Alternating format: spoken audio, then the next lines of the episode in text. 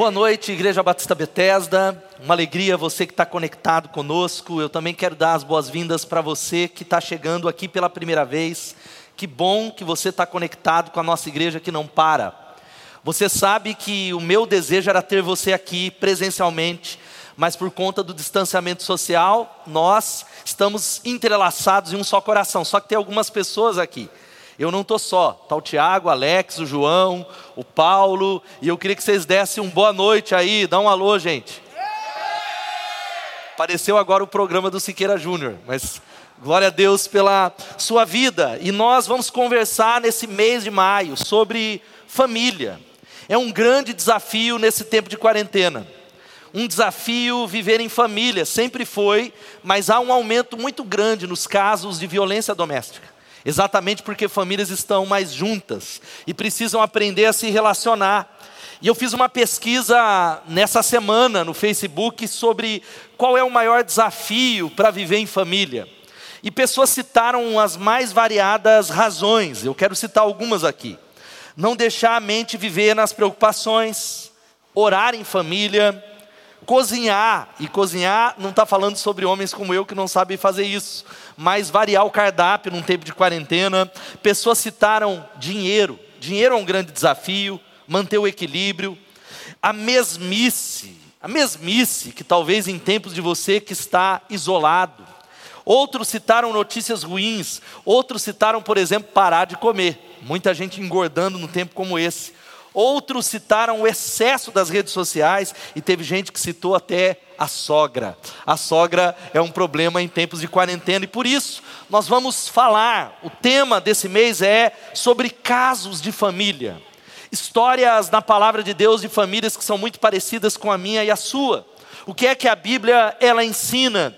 E eu quero convidar você a abrir a sua Bíblia em Gênesis capítulo 12.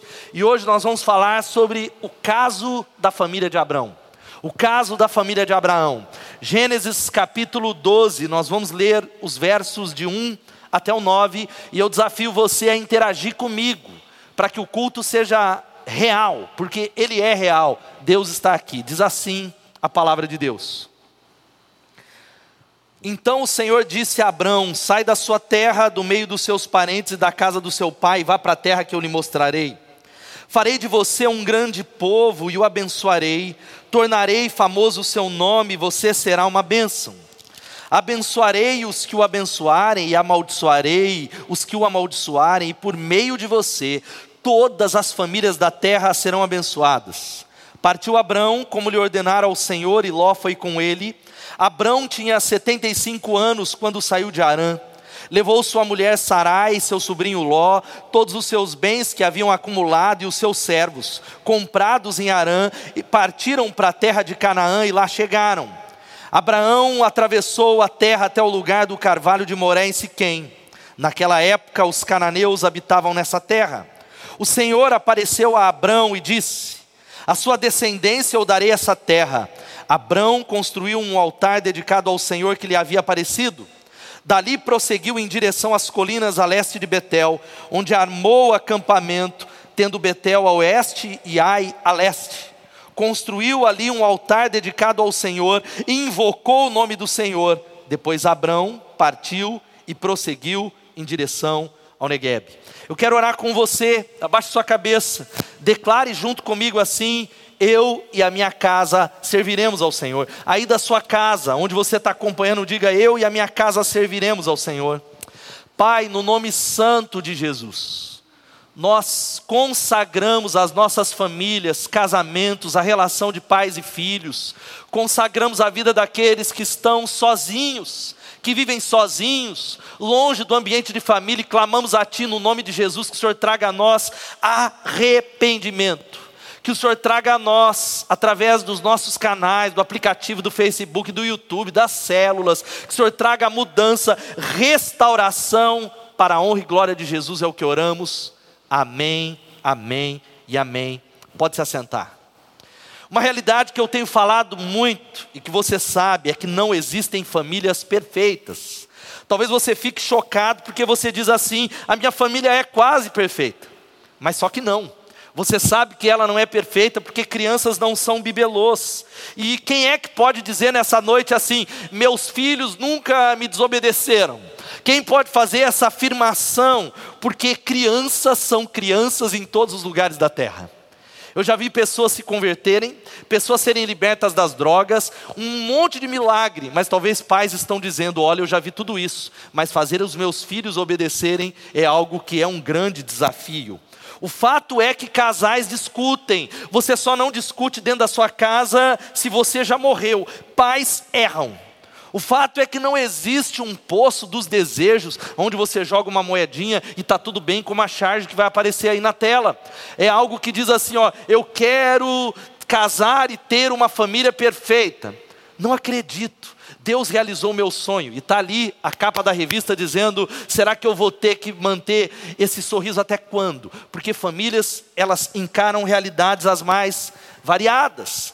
E a família, ela está em crise. Falar sobre família mexe conosco, porque nós achamos que talvez o problema é a minha família.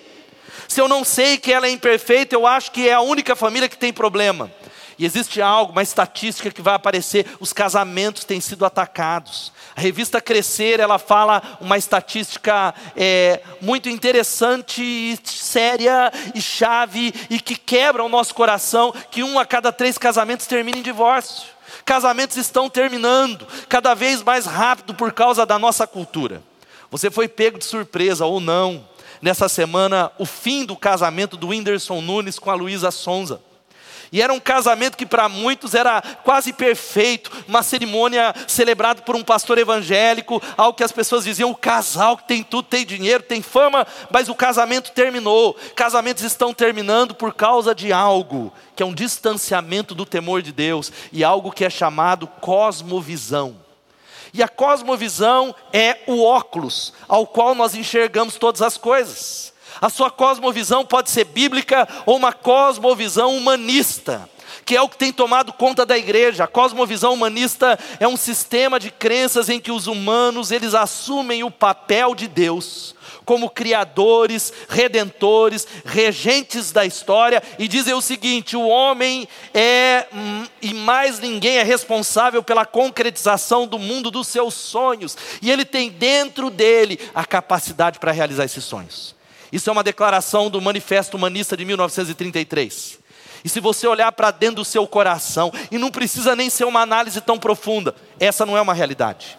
Os homens não são capazes de curar as famílias. O mundo não está curado. E este é um texto poderoso, porque é um texto que está falando sobre homens e mulheres. Porque quando eu leio a Bíblia, eu vejo homens e mulheres parecidos com a gente. Famílias que a Bíblia não esconde os defeitos, a Bíblia não passa uns panos, a Bíblia não passa um filtro, ela não passa uma maquiagem. E é interessante que Abraão é um homem tão sério, Abrão aqui, antes do nome ser mudado, que ele é chamado de amigo de Deus. Ele é chamado pai da fé, mas eu começo a observar nas Escrituras um homem, presta atenção, que tem uma dificuldade enorme de conciliar caráter e carisma. Um homem que tem uma dificuldade de juntar as duas coisas. Afinal de contas, o que é carisma? Carisma é o que se põe na superfície, é aquilo que está fora, é o edifício, é a casa com vidro fumê, é aquilo que é visível aos homens, é o poder, são as revelações. Agora, caráter é o que se estabelece na base quando ninguém está olhando, é o alicerce, é aquilo que você é quando ninguém está vendo, quando Deus está vendo, ou quando a sua esposa está vendo, e quando eu olho para Abraão, eu posso afirmar que ele tem problemas de caráter. E talvez assuste você, porque você diz, mas se o pai da fé tem problemas de caráter, então o que será de mim? A Bíblia vai ensinando isso. E como é que eu posso dizer? Existem alguns episódios. O primeiro episódio é esse. Porque você viu o texto que eu li, está falando de um homem que está debaixo da, do favor de Deus. Deus o chama e diz assim: Em ti serão benditas todas as famílias da terra. Quem você abençoar vai ser abençoado, quem você amaldiçoar vai estar amaldiçoado. Será que você tem dúvida que ele está debaixo do favor de Deus?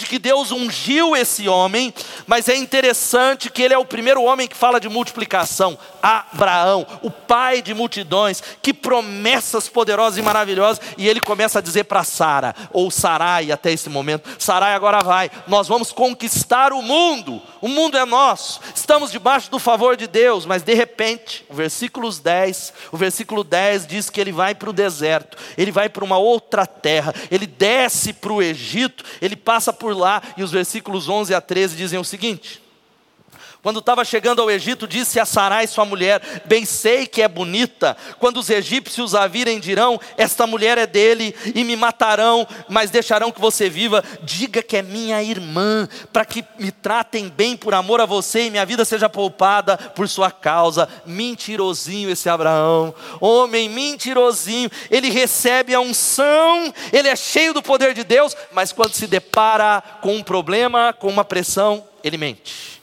Ele engana. E é interessante, eu não sei se as egípcias eram muito feias por causa daquele pescoço muito comprido, ou mas a Bíblia quando diz que uma mulher é bonita, a Bíblia não mente é porque ela era lindíssima. Só que o interessante é que ela não era uma mulher jovem, ela era uma senhora de 75 anos de idade. É uma vovó, mas uma vovó que era muito mais bonita que você que tem 25 anos de idade. Eu, e por isso nós poderíamos até orar no final desse culto, receba a unção de Sara no nome de Jesus. Já pensou, você pastor pentecostal, uma nova campanha que você pode colocar lá? Receba a unção de Sara. Eu não sei se era o bronzeado do deserto, mas a Bíblia diz que ela era linda. E nós percebemos algo, presta atenção, quando nós temos carisma, que era o caso de Abraão, mas não temos caráter, nós levamos maldição aonde nós vamos. Deus ele julga o Egito, ele aparece em sonho, e o fato, presta atenção nesse princípio, que caráter, carisma sem caráter corre o risco de não propagar bênção, porém maldição. É a frase de um pastor iugoslavo que ele diz que caráter, ou melhor, carisma sem caráter é catástrofe.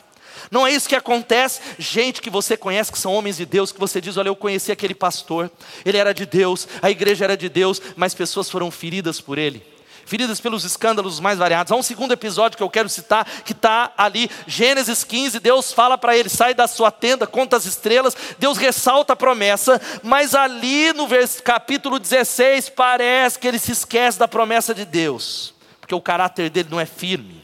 Ele cede ao projeto barriga de aluguel, ele cede ao projeto bebê da empregada, porque dez anos se passaram desde a promessa do capítulo 12. E aí o tempo vai passando, e Sara não engravida, há uma inquietação, e é interessante que parece que Sara, ela diz assim, ela chama Abraão e diz assim: Você está vendo a minha serva Agar, ela é nova, ela é linda, deite-se com ela. Tem um filho para nós, um filho da barriga de aluguel, e eu não sei se Abraão ele disse assim: Ô oh, mulher incrédula, espere a promessa do Senhor, ou se ele disse assim: Louvado seja Deus, aleluia. Glória a Deus por essa oportunidade.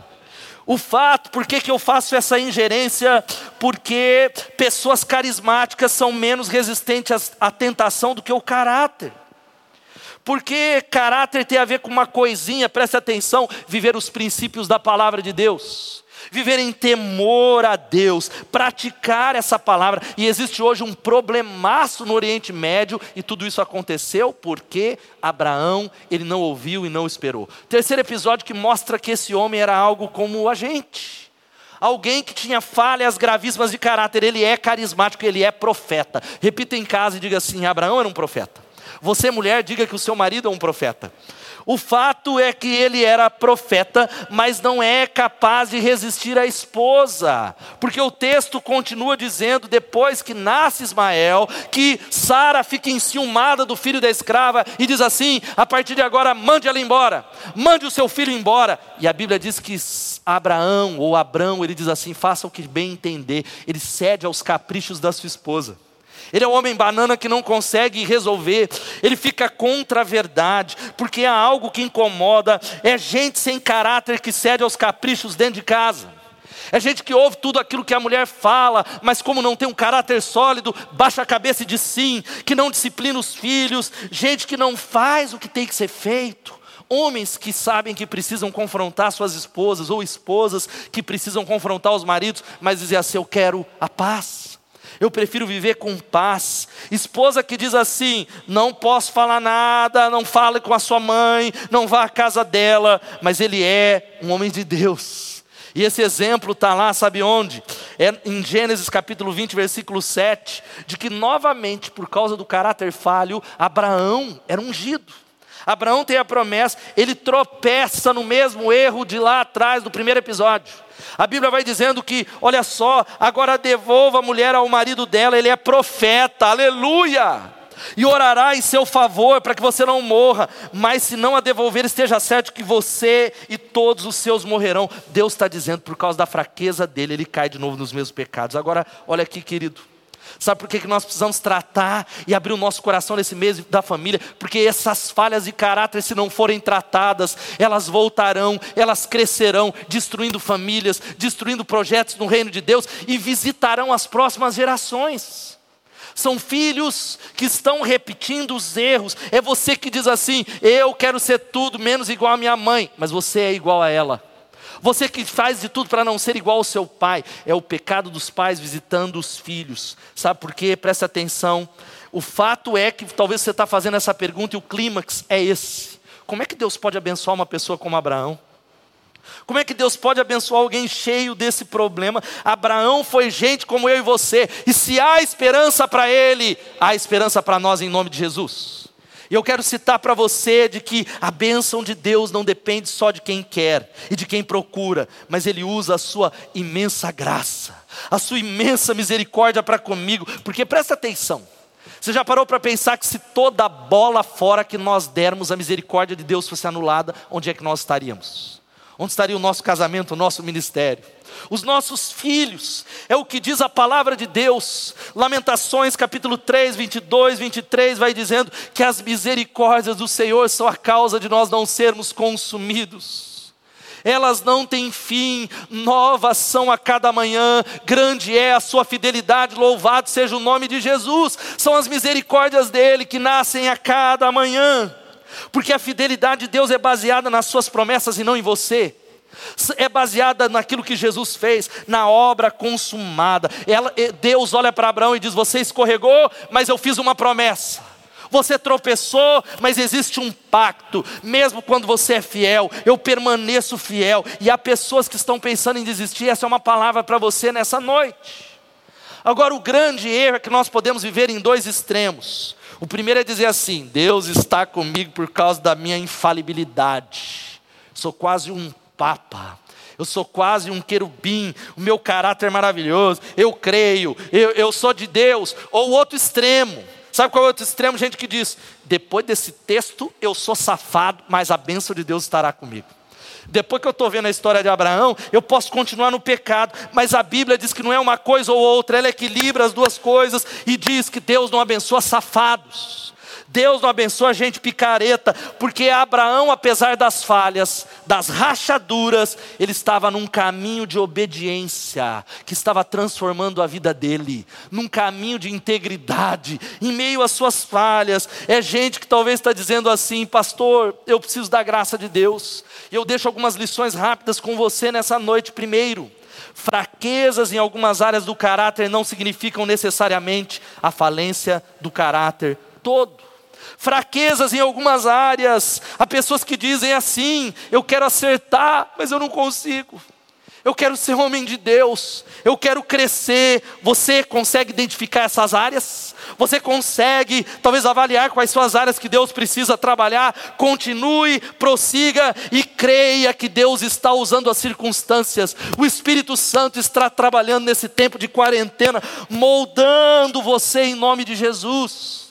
Abraão era assim, tinha falhas, mas havia outras áreas que ele era cheio de Deus, em que ele tinha características de um homem que estava sendo transformado. Por exemplo, ele é um homem generoso. Ele divide a terra com Ló e fala: escolhe você o que você quiser. Se escolher a direita, eu vou para a esquerda. Ele é também um homem corajoso. Amém? Corajoso. Gênesis 14 diz que quando Ló, ele é levado como escravo, Abraão, ele junta 318 homens e diz: "Eu vou resgatá-lo, eu vou vencer a guerra". Ele era um homem honesto, ele é meticulosamente honesto em assuntos financeiros. Ele dá o dízimo de tudo. Ele diz: Eu não quero receber o que não é meu. Ele é alguém que ele ama a Deus de todo o coração, de tal maneira que faz sacrifícios inomináveis em nome de Deus. Gênesis 22 diz que Deus pede o seu filho, ele vai oferecer Isaac em sacrifício. Esse era o Abraão, esse era o Abraão que tinha falhas, mas falhas em algumas áreas não significam que tudo está acabado. Segunda coisa, sabe qual é? Caráter e carisma devem andar juntos, não é um ou outro. Eu vejo os carismáticos é, falando mal de igrejas que são mais conservadores, esses crentes gelados que não ora que não tem o Espírito Santo. Eles não crêem no poder de Deus, e pelo outro lado eu vejo crentes de igrejas históricas falando: esse povo que é cheio do fogo, mas que não tem caráter, não é um ou outro, não é uma coisa ou outra. Nós precisamos dos dois, nós precisamos da bênção de Deus, porque presta atenção: se Deus tirar a mão, acabou tudo. Se Deus tirar a mão da sua célula, do seu casamento, do seu trabalho, da sua saúde, acabou tudo. Porque é a bênção de Deus. O fato, preste atenção, de que caráter é resultado de uma construção sólida, e o nome disso é temor de Deus. Gente, o temor está em falta. Eu tenho visto uma geração evangélica que o temor de Deus foi embora, e a Bíblia diz que é o temor de Deus que gera os milagres. A igreja primitiva, muitos sinais e maravilhas eram realizadas, pessoas eram curadas, e a Bíblia diz que em cada alma havia temor. Sabe o que é temor? É se quebrantar e se prostrar diante de Deus. O temor de Deus é se inclinar e acreditar que Ele está aqui, é voltar o coração para Ele.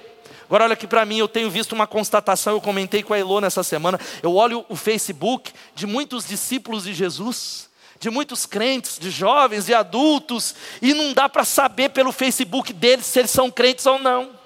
E aí eles dizem, mas o que importa é o meu coração. Eu quero dizer para você que discípulo de Jesus tem que ser denunciado por tudo aquilo que ele faz. Eu quero ser denunciado naquilo que eu falo, naquilo que eu posto, porque o dedo tecla o que está cheio o coração, o dedo posta aquilo que você está cheio. Temor é entender, sabe o que? É entender que o pecado ainda ele fere o coração de Deus, é mal aos olhos de Deus, e existem algumas coisas que nós precisamos resgatar dentro da nossa casa, algumas declarações genuínas. Primeiro, Jesus, seja bem-vindo ao nosso lar. Jesus, toma minha casa essa casa é sua. Tem gente que troca obediência por oração.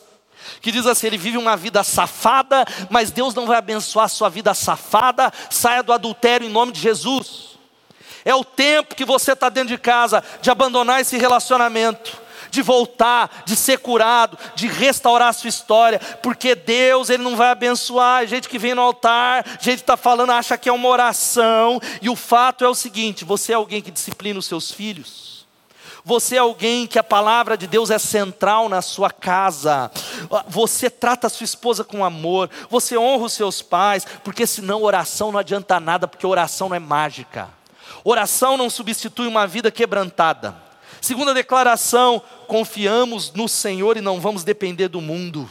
Nós temos uma cosmovisão, que é o óculos bíblico, nós enxergamos tudo à luz da palavra de Deus não é a luz da cultura desse mundo. Louvado seja o nome de Jesus. E a outra declaração: seja feita a sua vontade, Senhor.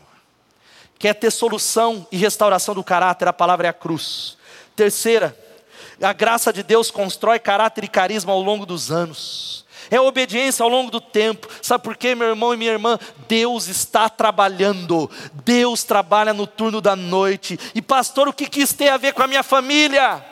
O que eu pensei que você ia falar da dica de casamento, de família, de filho, de criação de filho. Eu quero dizer para você que princípio bíblico é princípio bíblico em todo lugar.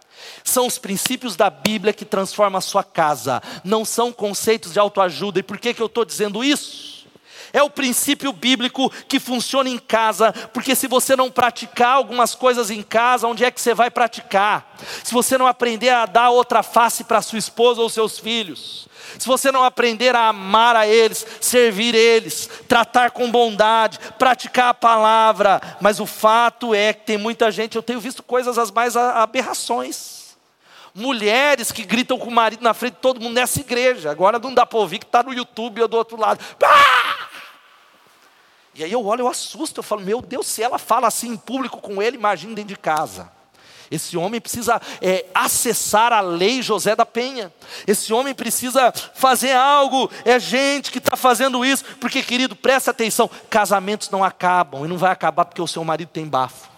Isso é uma coisa. Compre um house, escove o dente. O casamento não acaba porque ele talvez tenha um CC. Eu nunca vi casamento acabar. Lógico, pode desgastar por causa de chulé. Mas eu vejo pessoas me procurando dizendo: Pastor, eu, eu não quero mais ficar casado com esse homem porque acabou a admiração acabou o respeito. Eu não confio nele, ou eu não confio nela. Ele, pastor, existe dentro dela. Eu achei que era o Espírito Santo, mas é o Espírito Majararaca. É um espírito venenoso. É uma mulher rixosa e ela é insuportável. Por isso é a palavra de Deus. Eu fecho essa palavra deixando para você dois conselhos práticos. Um conselhos que ficam para nós antes que você se desespere, há esperança para você. Família é o lugar onde os problemas de caráter mais se evidenciam. Família é o lugar, e por que, que eu estou dando esse conselho? É porque é ali onde ele pode ser tratado, e eu tenho dito isso. Quer saber se eu sou um homem de Deus? Pergunte para minha esposa que se chama Eloane. Se ela demorar e gaguejar e falar, é, eu não sou. Se ela demorar e ela pensar, porque ela sabe quem eu sou ela convive com todos os defeitos. É, se ela falar que é mais ou menos, porque há pessoas que aparentam ser uma coisa que não é, quem está de fora não compreende por que acabou, e diz, mas era um casal tão lindo como aquele que citamos no início, mas o fato é que carisma a gente consegue mostrar para as pessoas que estão lá fora, cantar, pregar, cumprimentar, ser legal com os de fora, mas agora caráter não dá para disfarçar. Você precisa identificar as áreas que são sérias. Mas se você diz, pastor, eu identifico tantas coisas, não se desespere em nome de Jesus. Traga para a luz, traga para a luz de Deus. Não enterre, porque se você enterrar com uma máscara, vai estourar lá na frente, vai acabar amanhã. É daqui talvez o pecado nos procura, o pecado nos acha. Você precisa aprender a servir. E eu tenho uma foto para mostrar do Rodrigo Hilbert lavando louça. Você vai ver na tela aí o Rodrigo Hilbert lavando louça. Louvado seja Deus. E não é fake isso, mas eu estou brincando. Mas o fato é que nós precisamos servir, não só homens, mulheres, filhos, famílias que estão sendo tratadas e aprendendo diante de Deus. E a segunda coisa, sabe qual é? Família é um melhor lugar onde essas contradições podem ser apropriadamente tratadas. É o lugar de cura, porque em casa todo mundo que sabe quem você é, como eu já citei. No público é lindo, dá uma olhadinha aí na sua família. Dá uma olhadinha no Facebook, é lindo, tem filtro, mas o fato é que em casa não dá para maquiar, porque casa é o lugar da nudez. Em casa o Abraão não é o pai Abraão, é o sei lá como Sara chamava ele, era o Eibezinho, era o Abraãozinho, era o meu amor. Em casa não é o pai Abraão, não é o pastor Ricardo não é um ministro de louvor. E o fato, eu quero desafiar você a entender que a cura para você que perdeu a esperança em nome de Jesus. Há uma cura de Deus e Ele deseja tratar as feridas da sua família, tratar o coração e converter o coração dos pais aos filhos e dos filhos aos pais. Sabe como é que isso acontece? Trazendo o Evangelho, trazendo a cruz. É noite de arrependimento para todos nós que estamos aqui. E nós queremos iniciar o mês da família. Sabe o que eu quero desafiar você? Preste atenção a fazer o seguinte nessa noite, em nome de Jesus: a pegar um caderno, vai para o seu quarto, vai para qualquer lugar e comece a listar suas falhas de caráter. Comece a listar, comece a colocar, porque às vezes é assim. Quando a gente fala assim, ó, faz a lista dos seus defeitos. A lista é desse tamaninho. Agora faz a lista dos defeitos do seu marido. Ela é desse tamanho. Porque é muito mais fácil enxergar o que está fora do que o que está dentro. É muito mais fácil. Mas eu quero desafiar você a escrever essa lista e reconhecer. Porque nós não gostamos de ser corrigido por causa do orgulho. Mulheres que estão dizendo assim, pastor, meu marido precisa se arrepender da avareza. Ele é alguém que outro dia, às vezes é assim. O líder de célula foi visitar minha casa, pediu uma garrafinha d'água e meu marido é tão assim que ele colocou, ele bebeu água aqui, menos um real. Dei carona pro irmão para ir passear, menos dois real. Munheca de samambaia. Destruindo a família por causa da avareza. Gente, que o dinheiro é Deus. Eu desafio você a, a escrever essa lista e ler para sua esposa. Ler para ela, trazer para a luz, escancarar. Mas agora um parênteses para você: você, marido ou mulher, quando um dos dois lerem a lista, vença a tentação de dizer aleluia, até que enfim. Deus está operando e vença também a tentação de quando pegar essa lista falar, está pequena, eu consigo falar mais outras áreas. Não faça isso. Leia. Sabe o que eu quero desafiar você a fazer? Ore por ele ou por ela Mostre filhos para os seus pais. Pais, mostrem essa lista para os seus filhos. Eles já sabem. Seu marido já sabe sua esposa já sabe, e celebre talvez as áreas positivas uns dos outros nessa noite, em nome de Jesus. Você tem que sair dizendo nessa noite, ou desligar essa transmissão dizendo: Eu vou começar com a minha família essas mudanças juntos. É a oportunidade do Espírito Santo de Deus de ver a minha família ser transformada, visitada pela graça e pela glória de Deus. Essa é uma noite de restauração e de transformação. Eu quero orar pela sua família. Nós vamos para a ceia daqui a alguns minutos. Mas eu sei que essa mensagem é extremamente dolorosa para alguns de nós. Extremamente. Mas Deus está dando uma oportunidade de você reparar, restaurar, clamar a misericórdia no seu caráter, na vida de mentira, na vida de trambique. Eu quero orar com você.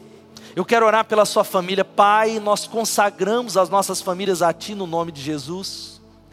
Acreditamos que famílias curadas e famílias fortes, que são restauradas pelo Evangelho, levarão a tua palavra, transformarão o Brasil, transformarão a nossa cidade. Eu oro agora por tantas coisas que precisam ser tratadas, que o Senhor trate nesse dia. Que o Senhor mova o coração de maridos e mulheres, como oramos nesse culto, de filhos, no nome de Jesus. Eu ainda quero orar por você, enquanto a igreja no online está orando. Pessoas que talvez dizem assim para mim, pastor, eu, eu caí nessa transmissão por um acaso, eu estou acompanhando já há algum tempo, mas eu entendi nessa noite que eu preciso oferecer a minha família para Jesus. Não é só de boca, não é só religiosidade, mas nessa noite eu entendo, eu reconheço que Jesus ele morreu na cruz pelos meus pecados. Ele veio, ele viveu, ele andou entre nós, mas ele foi à cruz para fazer uma troca, para pagar o preço do meu pecado, para transformar a minha vida. E eu creio que ele morreu e ressuscitou para que a minha vida seja nova. Sabe como é que você faz isso? Confessando ele, reconhecendo ele. Embaixo dessa transmissão tem um link. Se você está encontrando Jesus, eu queria muito que você o preenchesse mas se você está tomando uma decisão nessa noite, levante a sua mão na sua casa, escreva a transmissão: Estou recebendo Jesus, eu estou oferecendo, eu preciso dele, pastor, a minha casa precisa. Repita essa oração comigo como uma expressão dessa decisão. Ore assim dizendo: Senhor Jesus, eu reconheço que sou pecador, que eu tenho dirigido a minha vida, eu tenho feito a minha vontade a minha família tem sido liderada do meu jeito, para, para que as coisas sejam do meu jeito, mas nessa noite eu te confesso, eu peço que o Senhor perdoe os meus pecados, eu peço que o Senhor mude a minha vida, eu me arrependo, transforma a minha casa transforma o meu coração, transforma-me, e eu confesso Jesus como meu Senhor e Salvador, e eu peço a Ti para mudar a minha vida, em nome de Jesus, amém, amém e amém. Aplauda o Senhor aí na sua casa. A festa no céu por essa decisão. Louvado seja Deus. Nós não podemos terminar o nosso culto sem antes celebrar a mesa do Senhor. Se você não comprou os elementos, você pode usar talvez um suco que simboliza, porque é um símbolo um pedaço de pão com a sua família, e eu quero desafiar você a juntar agora, e nós vamos celebrar esse tempo e celebrar aquilo que redime a família.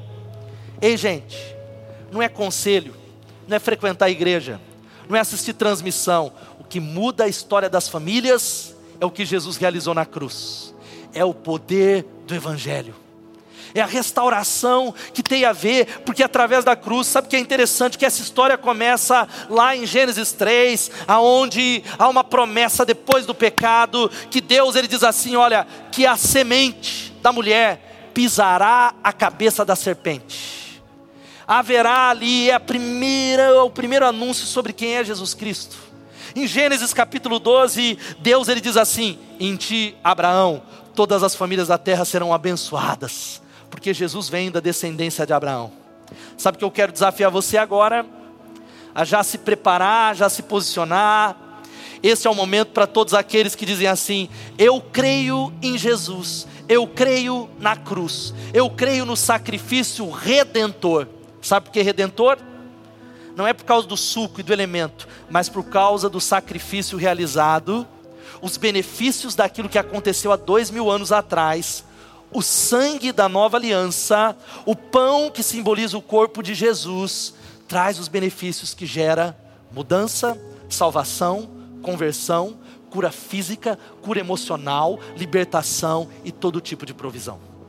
Eu queria desafiar você, em primeiro lugar, a, a orar a Deus enquanto a banda vai tocando essa canção. Nós vamos ouvi-la uma vez, essa canção, enquanto você segura os elementos e depois nós vamos partilhá-los, orar em nome de Jesus. Vamos declarar o sangue de Jesus que mudou a história. Louvado seja Deus. Vamos cantar ao Senhor. Aleluia.